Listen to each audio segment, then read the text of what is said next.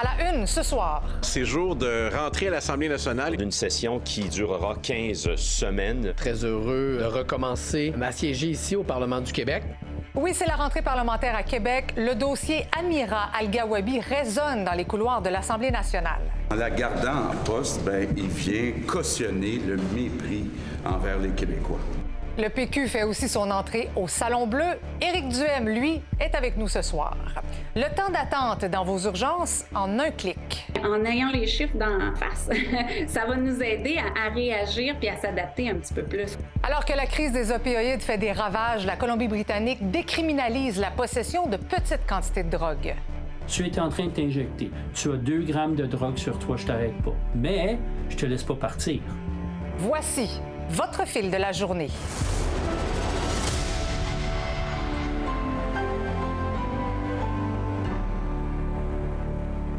Bonsoir. Oui, il y avait de la fébrilité dans l'air à l'Assemblée nationale aujourd'hui en cette rentrée parlementaire. Les débats politiques, et Dieu sait qu'il y en a, sont maintenant ouverts pour les 15 prochaines semaines à Québec. Santé, économie, vague de départ aussi chez Hydro-Québec, pas mal de choses au menu, mais Simon, c'est encore la nomination d'Amira Al-Gawabi qui a monopolisé les discussions.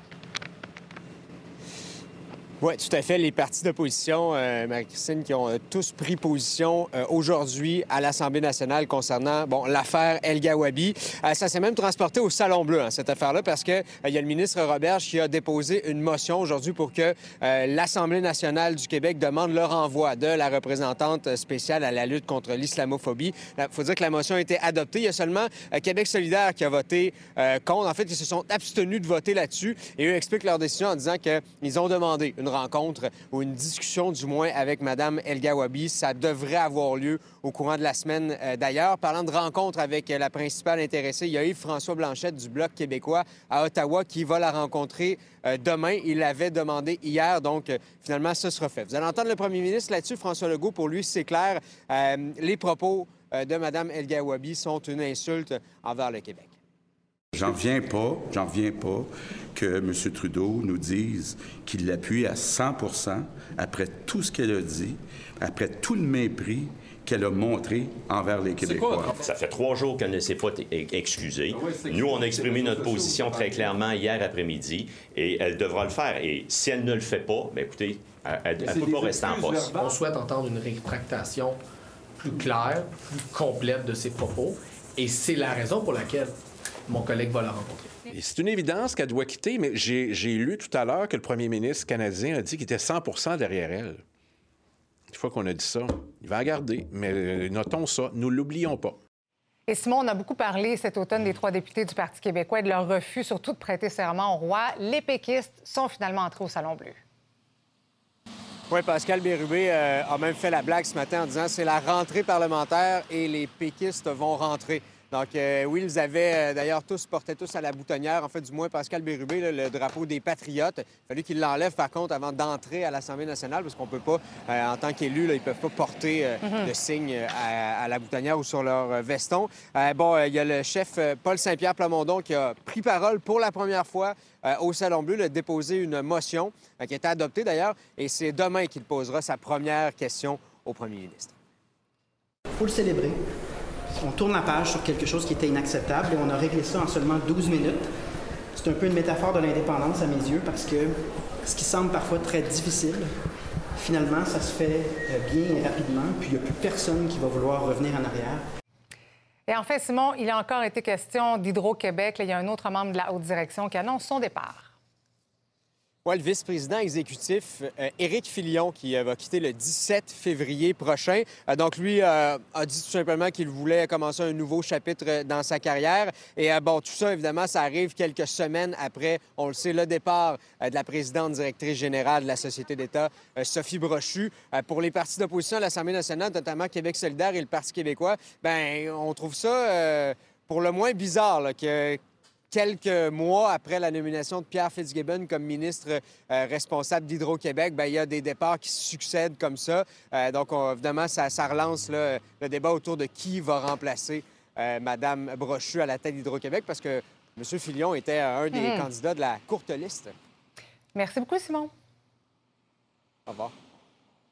Et avec nous en studio ce soir, le chef du Parti conservateur du Québec, Éric Duhem. Bonsoir. Bonsoir. Est-ce que ça vous fait un petit, un petit quick au cœur de voir cette rentrée parlementaire aujourd'hui? C'est certain que j'aurais aimé qu'on soit là. Hein? 13 des électeurs québécois qui ne sont pas représentés, 0 sur 125 à l'Assemblée nationale. Ça me fait pas mal au cœur à moi. Ça fait mal au cœur à la démocratie au Québec. Euh, il y a un gros déficit démocratique à l'Assemblée nationale.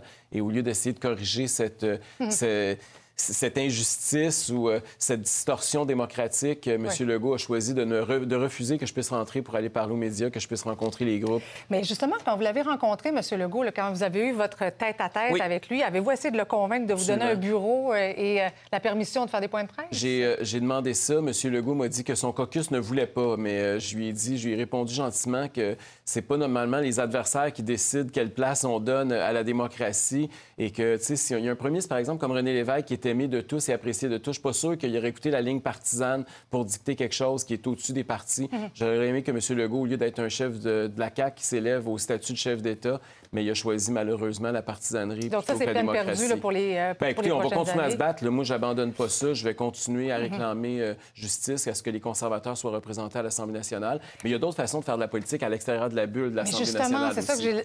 Comment vous allez faire pour passer de spectateur à acteur? Mais d'abord, la politique, c'est avec le monde que ça se fait. J'arrive de la Gaspésie. La semaine dernière, Ouais, j'ai ouais. passé la semaine en Gaspésie, dans le Bas-Saint-Laurent. Je veux dire, c'est... la politique, c'est sur le terrain, c'est aller à la rencontre des gens, c'est rencontrer les élus locaux, c'est rencontrer les organismes locaux, c'est rencontrer nos militants. Il y a toutes sortes de façons de faire de la politique. Je l'ai fait pendant deux ans avant la dernière élection. Puis on a quand même fini à presque à égalité avec les libéraux, Québec solidaire et le Parti québécois. Donc, il y a moyen de faire de la politique à l'extérieur de la bulle de l'Assemblée nationale du Québec. J'aimerais savoir, est-ce que vous êtes actuellement en mode recrutement actif pour essayer de convaincre un député de venir dans votre camp? Et si oui, avez-vous identifié quelqu'un? J'en ai identifié plusieurs. Je suis en maraudage, comme on dit ça par Ouais. chez Mais nous. qui- qui? On aime ça, c'est entre vous et moi, on là. patine, là, on ouais. jase. Mais euh, non, non, il y en a quelques-uns, mais euh, je pense pas que ça arrive tout de suite après l'élection. Il va falloir qu'il y ait des événements politiques au cours des prochaines semaines qui vont justifier qu'un ou une députée fasse comme Claire Sanson l'a fait Mhm. euh, l'année, euh, il y a un peu plus d'un an, puis qu'elle se joigne au Parti conservateur du Québec. OK. Donc, on va suivre ça de près. Et comme vous n'êtes pas au Salon Bleu, j'ai envie de vous proposer une entrevue période de questions avec l'Assemblée nationale autour de nous.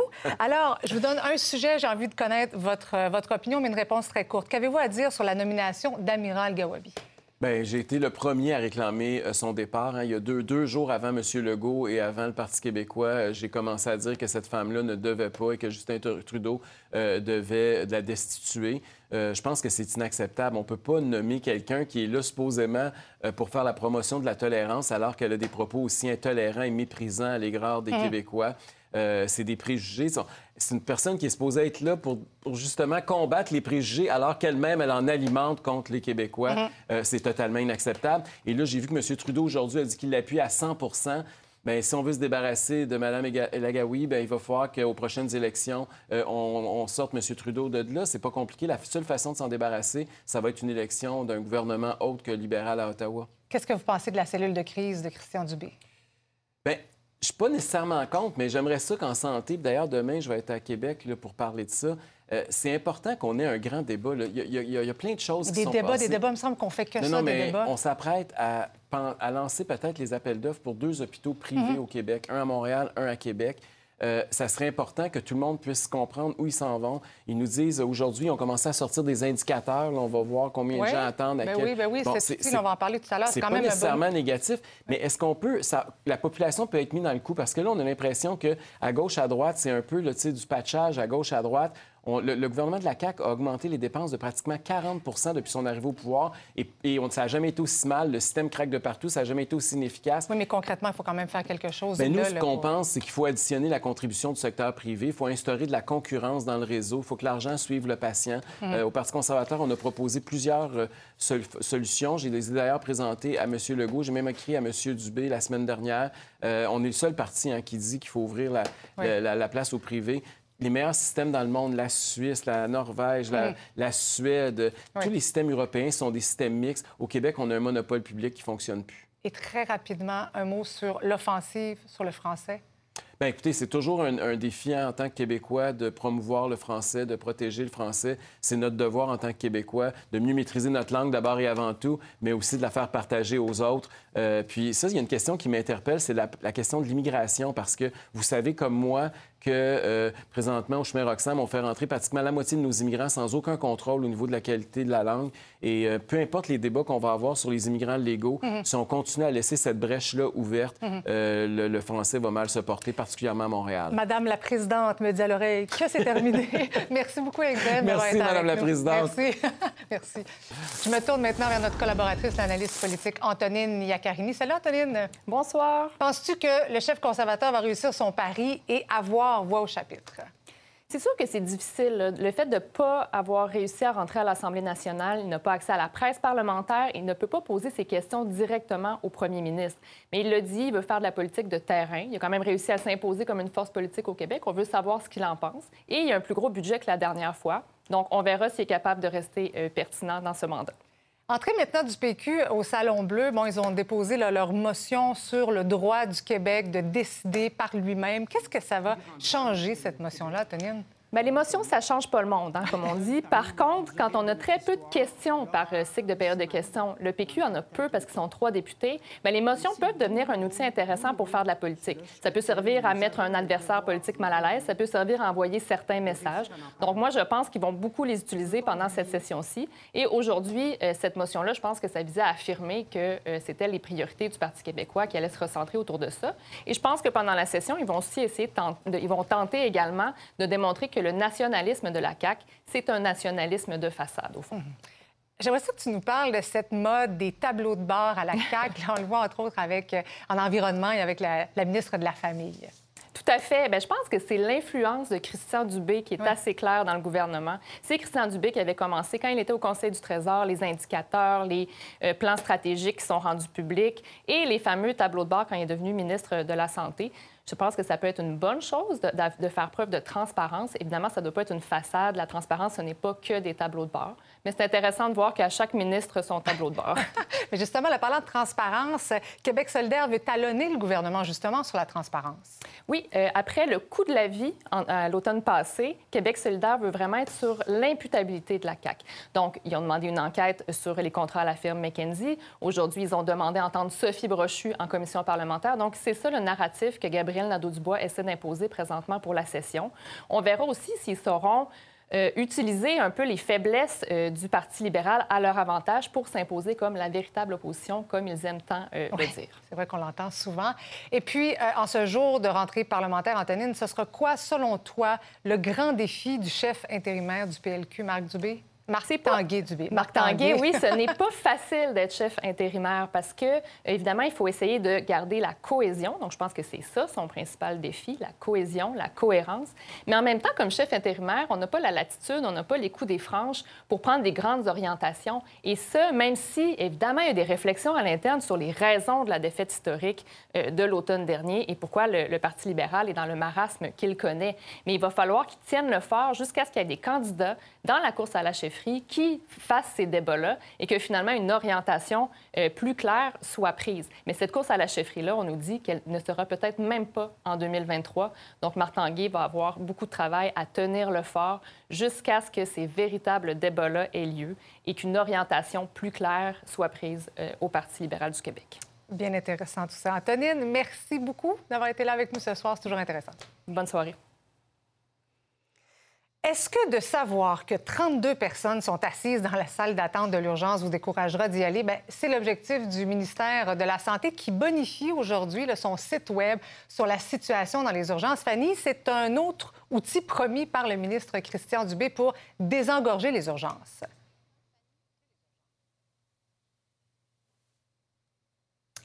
Je pense que le son est un peu engorgé. Est-ce que ça se peut qu'on a de la misère? Ah oui, on a une petite difficulté à entendre Fanny. Hmm. Alors, on va revenir à Fanny, euh, avec Fanny tout à l'heure parce que visiblement, on a un petit problème de son. Je vais vous parler entre-temps du conflit de travail chez Revenu Canada qui pourrait perturber le traitement des déclarations de revenus à compter d'avril. Les 35 000 membres du syndicat des employés de l'impôt affiliés à l'Alliance de la fonction publique du Canada sont appelés à se prononcer jusqu'au 7 avril sur un mandat de grève. Le litige porte principalement sur les salaires et le télétravail. Selon le syndicat, les négociations sont présentement au point mort. Au retour, on s'en va à Vancouver où la crise des opioïdes fait des ravages. Mon collègue Étienne Fortin-Gauthier s'est rendu sur place.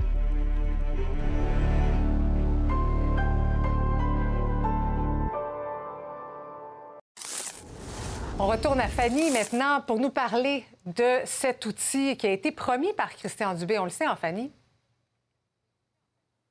Oui, donc un outil qu'on nous avait annoncé déjà, qui est en rodage en ce moment, mais qui va nous donner de nouvelles informations concernant chacune des urgences du Québec, mais aussi pour l'ensemble de la province, on aura des informations. Alors, par exemple, on va savoir le nombre de personnes qui attendent pour voir un médecin, la durée moyenne du temps d'attente en salle d'attente, mais aussi sur civière, le taux d'occupation des civières. Alors, par exemple, en ce moment, on apprend qu'il y a 4140 personnes qui sont à l'urgence que l'attente moyenne en salle d'attente, ben, elle est de 4 heures. Sur Civière, on est plutôt à du 19 heures.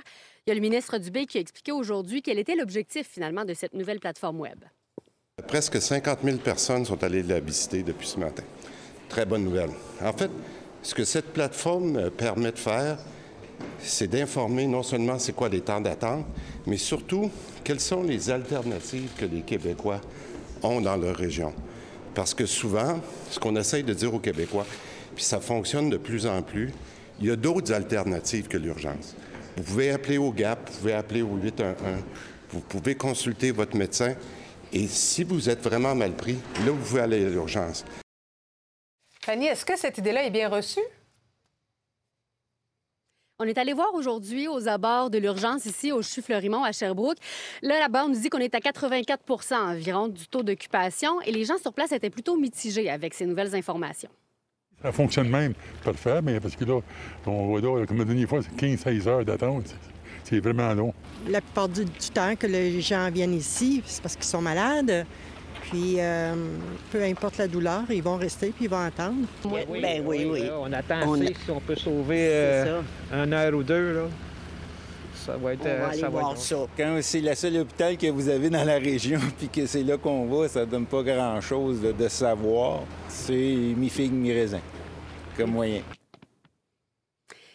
Et pour l'Association des médecins d'urgence du Québec, avoir plus de données, plus d'informations sur la situation dans les urgences du Québec, ben, c'est une information qui va être gagnante pour tout le monde ne serait-ce que de savoir à quoi s'attendre, en étant conscient que des fois, là, ça, ça change, en, en, un clin d'œil. Mais oui, ça donne quand même un portrait un petit peu plus global euh, de la situation. Puis pour les équipes aussi, on va être capable de voir, les, d'analyser, ah, ben c'est plus le lundi, ben, peut-être qu'il faut mettre plus de ressources le lundi. Euh, euh, on, on, le sait souvent ça, mais en ayant les chiffres dans, un peu d'en face, ça va nous aider à, réagir puis à s'adapter un petit peu plus aussi, en même temps que les patients.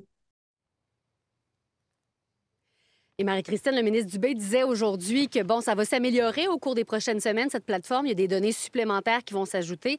Entre autres, le temps d'attente pour la fameuse ligne Info Santé 811. On sait mhm. qu'il y a eu de très longues heures d'attente au cours des dernières semaines, derniers mois.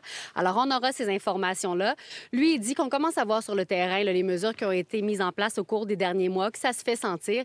On est quand même aujourd'hui à du 117% de taux d'occupation sur civière dans les urgences du Québec. Lentement, mais sûrement. Merci beaucoup, Fanny.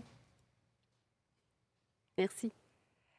À partir d'aujourd'hui, c'est possible en Colombie-Britannique de pouvoir se promener avec une petite quantité de drogue dure en toute légalité. L'objectif de la province, ben, c'est de sauver des vies alors que, on le sait, hein, la crise des opioïdes fait des ravages partout au pays. Étienne, tu es allé à Vancouver et ton passage là-bas t'a marqué. Oui, euh, ça m'a vraiment euh, bouleversé. Beaucoup de souffrance, notamment dans ce quartier du Downtown Eastside. Mhm. là, avec, il y a des centaines de tentes là-bas, il y a des milliers de gens en souffrance euh, qui errent dans, les rues. Et il y a des décès. J'ai même assisté à, des intervenants d'urgence qui tentaient de sauver ah une vie sans succès. Et, et c'est ça, le fentanyl, cette crise-là qui frappe de plein fouet la Colombie-Britannique, a fait des milliers de morts dans les dernières années.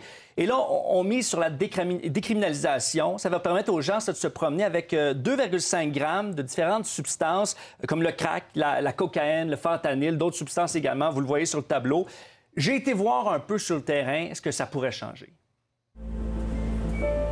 Le Downtown Eastside, c'est un quartier de Vancouver qui incarne à lui seul la crise des opioïdes en Colombie-Britannique et toute la souffrance qu'elle provoque. Mais c'est le côté visible d'une crise qui se vit bien souvent dans la solitude et loin des regards.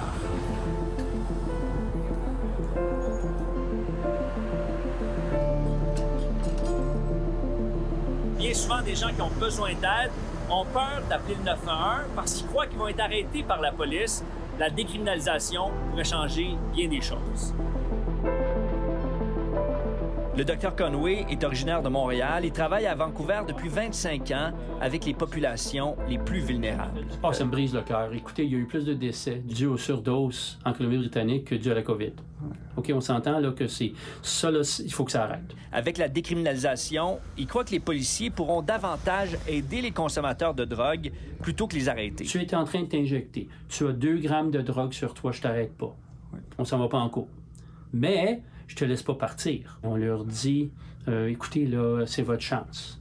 Euh, voici tous les services qui vous seraient disponibles. Euh, Qu'est-ce qu'on fait? Comment est-ce que je peux vous aider?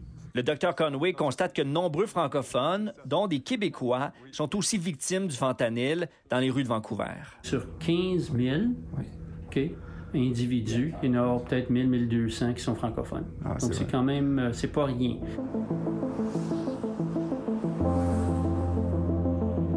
Justement, on va aller voir les gens de la boussole qui aident les personnes francophones de Colombie-Britannique.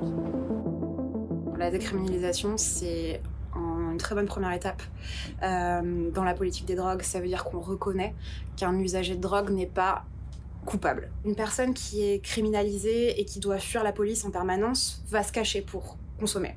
Bah là, si la personne est chez elle, il n'y a personne pour vérifier qu'elle va bien. Et donc, effectivement, personne pour intervenir, personne pour la sauver.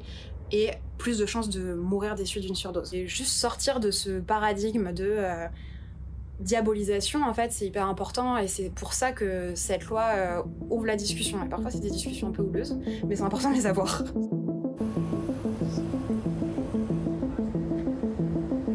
Une scène d'une tristesse inouïe euh, dont on vient d'être témoin. Euh, des policiers, des pompiers qui tentaient de sauver la vie d'un homme. Ben là, les autorités viennent de confirmer son décès.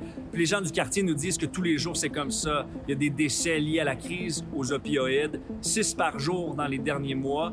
Et puis depuis 2016, ben, c'est 10 000 morts qui sont liés à la crise. Ça fait 5 ans, 6 ans que je suis dans le coin. Ce jeune Québécois fréquente aussi le Downtown Eastside. Il admet être dépendant des opioïdes. Il a peur aussi d'en mourir. Depuis combien de temps t'en prends, toi? À peu près un an. Ouais, ouais. J'ai commencé ici. Ouais, ouais. Yeah, sans que je le sache que c'était euh, addictif comme ça l'est. Des gens qui se font réanimer. Des overdoses, il y en a tous les jours ici. Le but, c'est de pas, euh, de pas finir ici, là, mettons. C'est ça. Tu, tu- tu veux continuer ou? Non, j'ai- j'aimerais arrêter, for sure. Ouais, ouais, ouais. Yeah, c'est sûrement la même histoire avec plein de monde ici, là, qui veulent arrêter de sortir de cette petite merde-là. Pourquoi c'est de la merde? Just look at it. Just take a look.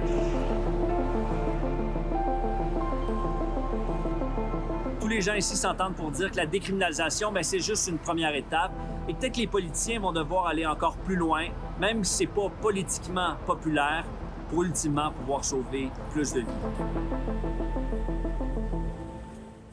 C'est toute une réalité. Puis au Québec, euh, Étienne, on en est où question de décriminalisation? On, on l'oublie des fois, mais il y a des nouveaux chiffres qui sont sortis début janvier Mhm. qui disent qu'il y a eu 500 décès de surdose en raison des, des opioïdes euh, au cours de la dernière année. c'est énorme. Ben, absolument. Euh, Ville de Montréal est pour la décriminalisation. Ville de Toronto également. Les chefs de police ils ont- ils ont- du Mhm. Canada ont dit qu'ils étaient également pour la décriminalisation.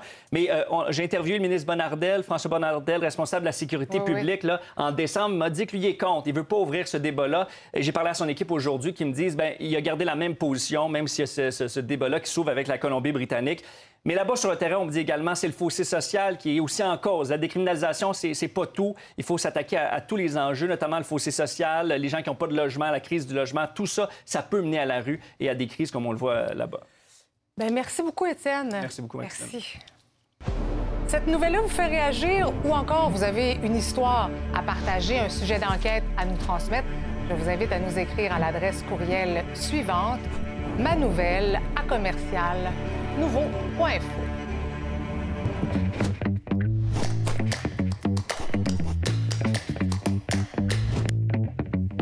Salut Yves! Salut Marie-Christine. C'est la journée de rentrée parlementaire. Il y avait de l'effervescence Ah à oui, Québec. La rentrée des classes, tout le monde est excité, tout le monde est, est- est- est de bonne humeur. Et, et chaque parti, chaque politicien, en particulier ceux de l'opposition qui sont qui vont avoir de la misère à se faire valoir, veulent justement avoir un peu de lumière euh, et puis euh, être dans l'espace public. Et c'est difficile de nos jours parce que. Marie-Christine, je suis assez vieux pour me souvenir du temps où les débats télévisés ont commencé, euh, les débats parlementaires ont commencé à être télévisés. Ah, les gens Il y avait des ça, grosses ouais. cotes d'écoute. Les gens écoutaient ça. Beaucoup, beaucoup. C'était plus de 100 000 personnes chaque jour. Ce n'est plus le cas, pas besoin de le signaler. Alors, comment on fait quand on est politicien pour se faire entendre? Et en particulier, par la jeune génération, les Mais- moins de 30 ans ont presque plus d'appareils télévisés. Oui, Ils n'écoutent oui. pas la télé. Mais tu as raison. Puis Yves, on le voit davantage, hein, les, les- les politiciens qui vont sur euh, les différents réseaux sociaux, différentes plateformes, notamment TikTok. Oui, Hein? exactement. Et, euh, on- euh, oui, on aimerait ça, peut-être vous montrer ce TikTok euh, de, de Jean-François Roberge et Yann Lafrenière.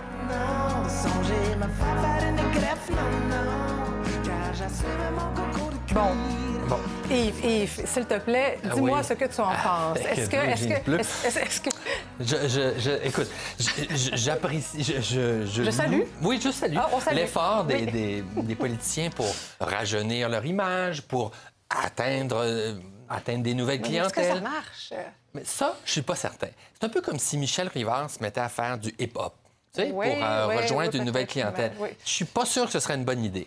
Alors, Mais ils font ça pour booster leur image, le- Ben, peut-être mais aussi pour se rendre plus sympathique, Cool, plus cool. plus cool, plus décontracté. On a le sens de l'humour.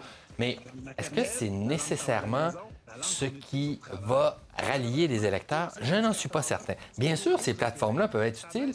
Et si elles sont utilisées pour passer un message, hein, Pierre Poilievre fait ça beaucoup. On a vu Éric Oui, faire ça. Il y en a plusieurs autres qui le font.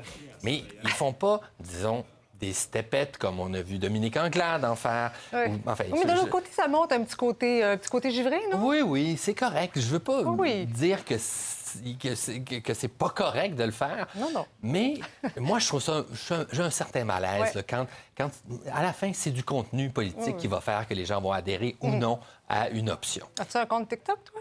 Non. Non, je te verrais chanter tes chroniques de la presse Oui, sur je- TikTok. ben, je vais y penser. oui, c'est ça. On en reparle. À demain. À demain. À demain.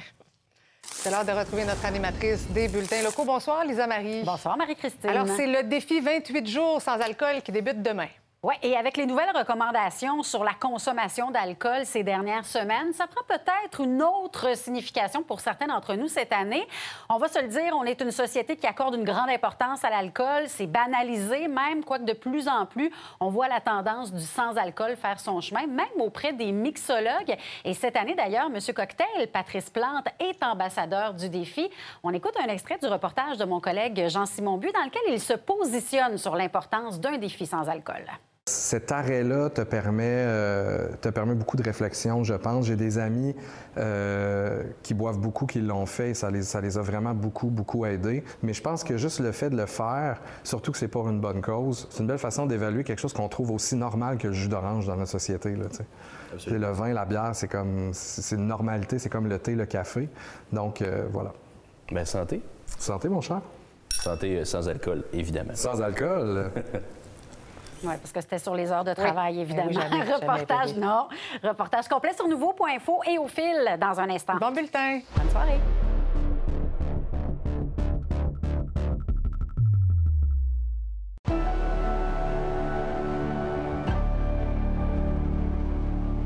Parle souvent de la difficulté des professeurs d'enseigner à des classes nombreuses. Ajouter à ça des enfants en trouble d'apprentissage, bien, c'est le quotidien de plusieurs, vous le savez. Mais il y a des profs qui doivent jongler avec une toute autre réalité, une classe d'enfants qui ne parlent pas français, pas anglais et qui proviennent au moins de cinq pays différents. Des classes d'accueil, c'est comme ça qu'on les appelle au Centre de services scolaires de Montréal, et elles n'ont jamais accueilli autant d'élèves, comme l'a constaté Sabrina Rivet.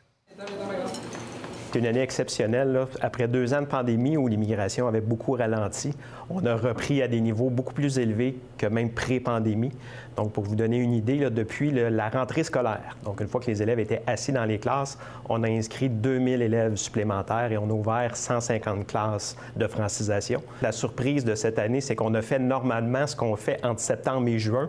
On le fait de septembre à décembre. Donc là, on doit mettre en place de nouvelles mesures, trouver de nouveaux espaces, ouvrir de nouveaux points de service. Et par exemple, ici à l'école Saint-Donat, eh bien, c'est la toute première fois qu'il y a des classes d'accueil. Il y en a six au total. Au début, ça a été un petit peu complexe, euh, dans le sens d'une première, comme euh, vous le mentionnez. euh, on apprend ça le 30 septembre, donc l'école est déjà commencée. C'est quand même très enrichissant de voir ces jeunes-là qui ne parlent pas français. Ça me permet en même temps de développer mon espagnol qui était plus ou moins à jour. On essaye le plus possible de parler français pour qu'ils apprennent français, mais des fois on n'a pas le choix parce que la consigne n'est pas comprise, on, a recours à l'application Say Hi pour, pour expliquer. Je vais traduire ce que je viens de dire aux amis. J'ai dit que vous avez très très bien travaillé. On va bouger un petit peu avant d'aller à la récré. Vou traduzir o que acabei de dizer para os amigos. Eu disse que você trabalhou muito, muito bem. Vamos Là, vous avez combien d'élèves dans votre classe? Euh, J'ai 14. présentement. 14. Oui, j'ai Euh, commencé à trois élèves au mois de novembre. Donc, ça va vite, là, je veux Oui, dire. très vite, oui, très vite. Et comment vous faites pour vous adapter? Parce que les élèves dans votre classe parlent quelle langue? J'en ai euh, cinq qui parlent espagnol, une qui parle russe, l'autre qui parle portugais, c'est ce qui parle arabe euh, aussi. En fait, ils ont tous le même âge à peu près? C'est c'est vraiment Euh, où, euh, Premier cycle, ici, j'ai 6-7 ans. Donc 6, 7, 8 à peu près. Parfait. Donc, euh, genre première année, deuxième, deuxième année. Plus de 85% des nouveaux arrivants sont des euh, demandeurs d'asile ou des réfugiés qui proviennent notamment d'Haïti, du Mexique, de la Colombie, de l'Ukraine, de l'Iran et de l'Algérie. Carl, est-ce que tu peux me dire, tu viens de où? Haïti. Haïti. Ça fait combien de temps que tu es arrivé dans la classe? Hmm. Je sais pas. Tu sais pas? Est-ce que c'était au mois de novembre? Vous, c'est la première fois que vous enseignez dans une classe d'accueil? Oui, c'est ma première expérience en accueil. Comment ça se passe pour vous? Bah, on s'ennuie pas. Donc, on s'ennuie pas. C'est, j'apprends, c'est un nouveau défi, mais j'adore. Et Vas-y, Maxime! Frotte mes bras. Frotte, frotte, frotte mes bras. Il y a quelques dizaines de membres de la CSN qui étaient réunis près de l'Assemblée nationale ce midi pour manifester contre la privatisation du système de santé. Le syndicat demande une décentralisation et une déprivatisation du système, contrairement à la vision de la CAQ qui avait notamment promis de construire des mini-hôpitaux privés d'ici 2025. Parce qu'on lance un message aux parlementaires, on veut leur dire que ça nous prend un vrai système de santé de services sociaux publics, qu'on soit capable de prendre des décisions intelligentes selon la, la réalité de chacune des régions et bien sûr une déprivatisation. Une bonne partie des services offerts par euh, la Société de l'assurance automobile du Québec seront paralysés pendant presque un mois. Il sera possible dès le 20 février de faire des transactions en ligne au lieu d'aller au comptoir de la SAC. Mais d'ici là, plusieurs services seront difficilement accessibles durant l'implantation de ce nouveau site-là. La ministre des Transports, Geneviève Guilbeault, a parlé aujourd'hui d'un exercice déplaisant mais nécessaire. Pour en savoir davantage, je joins M. Gino Desrosiers, coordonnateur des relations médias et de la gestion de la communauté à la Société de l'assurance automobile du Québec. Bonsoir, M. Desrosiers. Bonsoir, Mme Majoron. Donc, on est en 2023. Comment expliquez-vous que vous devez réduire vos services en raison d'un changement de votre système informatique? C'est principalement en raison de la désuétude de nos, euh, de nos systèmes informatiques. Nous, nos, nos vieux systèmes, ils datent de l'informatisation pratiquement là, de, de la SAC, donc des systèmes qui ont plus de 40 ans. Fait que les informaticiens chez nous, quand ils ont regardé pour la transition, voir comment on pouvait passer des vieux systèmes aux nouveaux, avec toute la conversion qu'on avait à faire, euh, l'option d'avoir une passerelle ou un, un chemin parallèle pour nous permettre de fonctionner comme si rien n'était, ce n'était pas envisageable. Il y avait trop de risques dans les nombreuses opérations à faire dans la conversion de données. Donc, on aurait pu corrompre les registres ou perdre des données.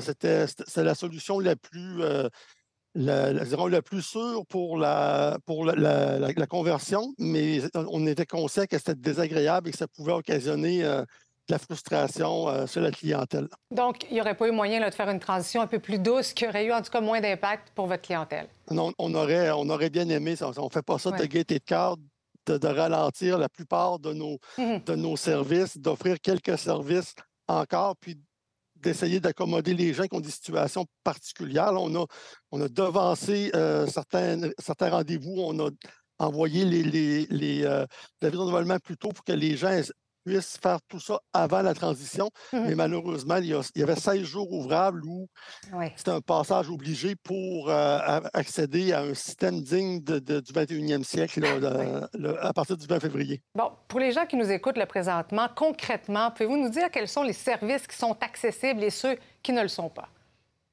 Ben, nos centres de services sont ouverts pour informer les gens, mais dans les services qui sont vraiment disponibles, remplacement d'un permis de conduire perdu ou volé, euh, examen de conduite, euh, validation de la validité d'un- permis de conduire, euh, certains éléments avec la, sécurité des, véhicules. C'est toujours possible pour les gens de payer leur renouvellement ou de permis de conduire, mais en passant par leur institution bancaire, parce que ce n'est pas possible de le faire dans nos succursales. OK, donc c'est pas possible de se rendre sur place au comptoir, c'est ça? Pour, ça, pour, pour payer, là, mettons, votre renouvellement annuel, Ouais. euh, vous, vous pouvez le faire avec votre institution bancaire, mais nous, le, le système est fermé pour le moment. Là. Mhm. Il a fallu vraiment fermer complètement des systèmes pour pouvoir faire la, la conversion de données. Est-ce que vous allez être plus flexible s'il y a des délais qui ne sont pas respectés de paiement? Euh, ben, effectivement, on, on- puis on- on- on a fait des ajustements aussi dans, dans le système pour que, que les, les gens qui ne sont pas en mesure de renouveler dans la période de transition, ben, dans les systèmes, ils vont comme quand même être, euh, je dirais, indiqués, valides pour que si un policier intercepte ces gens-là, qu'il n'y ait, pas de problème, là, les, les gens devraient. On, on, on essayait d'avoir des mesures de mitigation malgré là, tous les, les- les- les, euh, ralentissements de, de Mhm. services là, avec lesquels on fait face. là. Là, en ce moment, est-ce qu'il y a une sorte de, de- de congestion, d'engorgement à votre service à la clientèle, dans vos centres de service? Le téléphone doit, doit, doit sonner. Ben, ça, ça va quand même assez bien au, au- au téléphone. Les, les délais aujourd'hui étaient quand même là, de, de moins de 20 minutes là, pour euh, parler à quelqu'un. Dans les centres d'appel, dans les centres de, dans les centres de service, ça va quand même assez bien. Il y a quand même beaucoup de gens là, qui, qui ont été capables de s'ajuster avant. Donc, il n'y a pas de. Je ne dirais pas qu'il y, a- y une surcharge de clientèle. Par contre, il y a des gens qui sont mécontents parce qu'ils l'ont appris en, en- en venant, euh, en se Ben présentant oui. dans, au point de service. Il y a- il y a Petit problème de communication. Oui, pouvez-vous nous garantir aujourd'hui... Oui, pouvez-vous nous garantir qu'aujourd'hui... Ah allez-y. Oui, pouvez-vous nous garantir aujourd'hui, mardi le 31 janvier, qu'à partir du 20 février, là, votre nouveau portail va fonctionner comme un œuf? Ben, nous, tous, tous les tests qu'on a, qu'on a faits sont. euh, on- donc, on est confiant que ça va fonctionner. Ça va être des services en ligne disponibles 24 heures sur 24, 7 jours sur 7 pour faire des, des transactions qu'on n'est actuellement pas en mesure de faire avec les services en ligne qu'on avait avant, dont le transfert de propriété en particulier qui va pouvoir se faire sans se déplacer en centre de service. Bon. Je vous réinvite le 20 février, M. Desrosiers. Merci beaucoup d'avoir été avec nous. Ça va me faire plaisir. Bonjour. Merci. Catherine Levac animera pour la première fois le gala Les Oliviers qui récompense les meilleurs humoristes. On vous dit au retour qui récolte le plus de domination.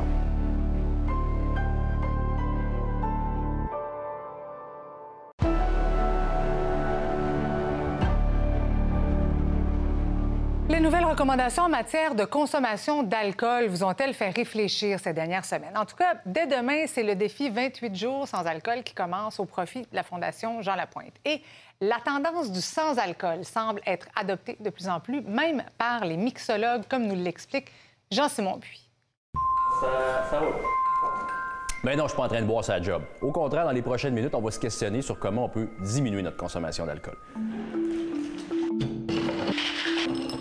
Patrice, Monsieur Cocktail qui devient ambassadeur de Homo sans alcool, c'est un peu un contre-casting. En fait, pour moi, le, cocktail, il est avec et sans alcool. Donc, moi, tu sais, je vois tous les liquides comme des ingrédients potentiels. Le sans-alcool est devenu, euh, est devenu une passion, mais aussi un besoin parce que, bon, dans les dernières années, on a fait beaucoup d'enfants.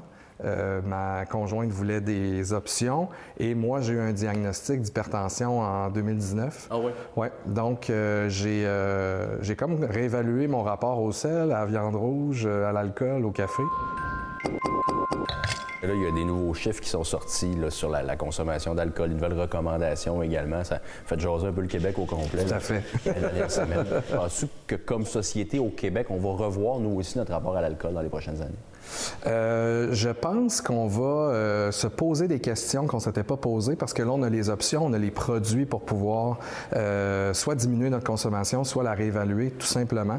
Je ne sais pas à quel point cette étude-là va avoir un impact, par contre, sur la, consommation. En fait, on a déjà des chiffres selon un sondage léger qui a été mené pour la Fondation Jean Lapointe. Il y a deux tiers des Québécois qui ne comptent pas diminuer leur consommation d'alcool malgré les nouvelles recommandations. Il y a quand même 17% des Québécois qui veulent la diminuer et 5% qui carrément ont déclaré vouloir arrêter leur consommation. Mais la pression est encore pas mal là. Tu sais. Encore le ben voyons, là, oui, on est absolument. là pour avoir du fun. Ça va, ça va être appelé à changer, cette espèce de pression-là qui est encore présente? Oui, moi je pense que oui, cette pression-là vient euh, beaucoup euh, des, des, générations avant nous. Euh, je pense que c'est vraiment ancré dans, dans leur culture.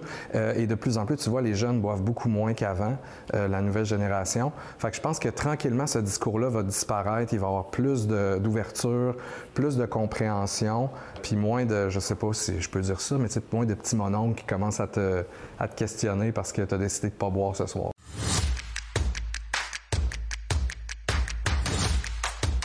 28 jours sans alcool, ouais. ça sert à quelque chose, tu penses?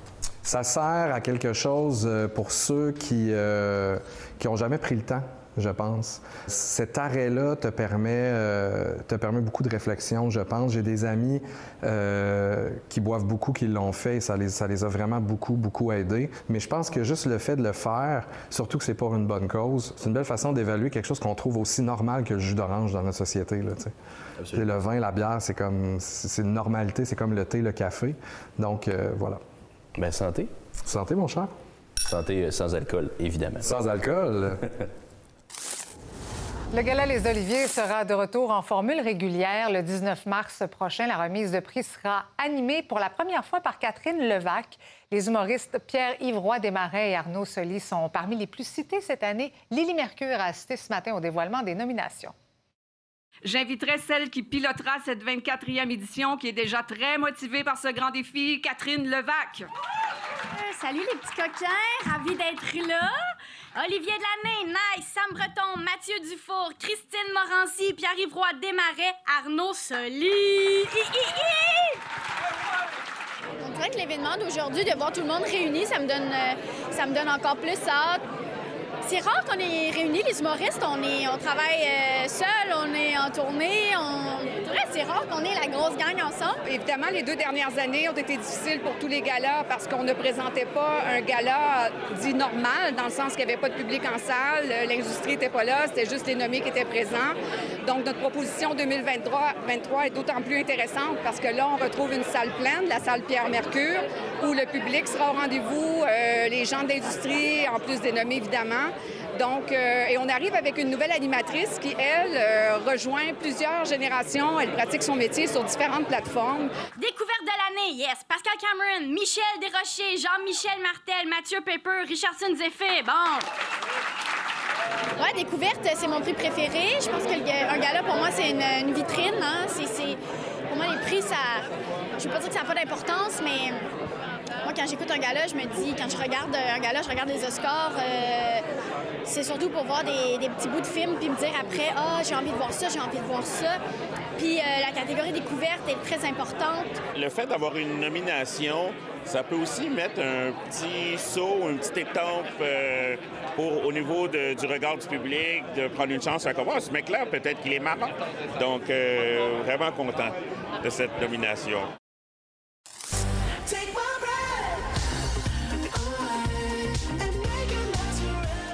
The Weeknd arrive en tête des nominations pour le Gala des prix Juno qui récompense l'industrie de la musique canadienne. L'artiste torontois récolte six nominations. Il est suivi de près par Avril Lavigne, qui est cité à cinq reprises. Les cinq artistes en liste pour l'album francophone de l'année sont Daniel Bélanger, Hubert Lenoir, Les Louanges, Ariane Roy et Lisa Leblanc. Le gala aura lieu le 13 mars à Edmonton, en Alberta. Pourquoi faire aujourd'hui?